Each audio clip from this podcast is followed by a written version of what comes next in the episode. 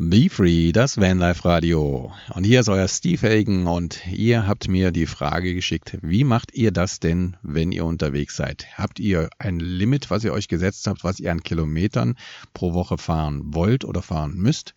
Nein, das haben wir nicht gemacht.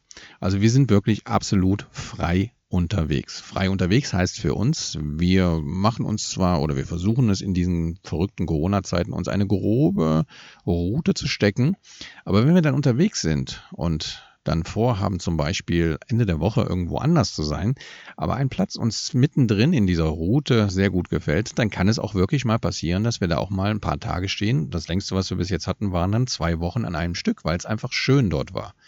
Das ist für uns absolute Freiheit, nicht mehr diesem Zwang zu unterliegen und weiterfahren zu müssen. Ich beobachte das manches Mal gerade bei Neueinsteigern im Thema Vanlife. Da wird wirklich Kilometer ohne Ende geschrubbt und jede Touristenattraktion ist da ein Muss.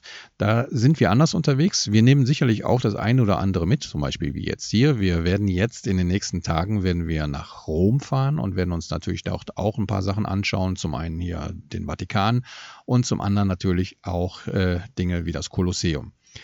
Aber darüber hinaus ist für uns nicht die allergrößte Wichtigkeit von Touristenattraktion zu Touristenattraktion zu hetzen, sondern vielmehr die Freiheit, die man hat, sich selber die Dinge auszusuchen und nicht mit der Norm, also mit dem Mainstream zu laufen, also sprich das zu tun, was alle anderen machen. Wir machen das natürlich auch zwischendurch, aber es ist nicht bei uns jetzt tagesbestimmend und vor allen Dingen auch gar nicht bestimmend für die Reise.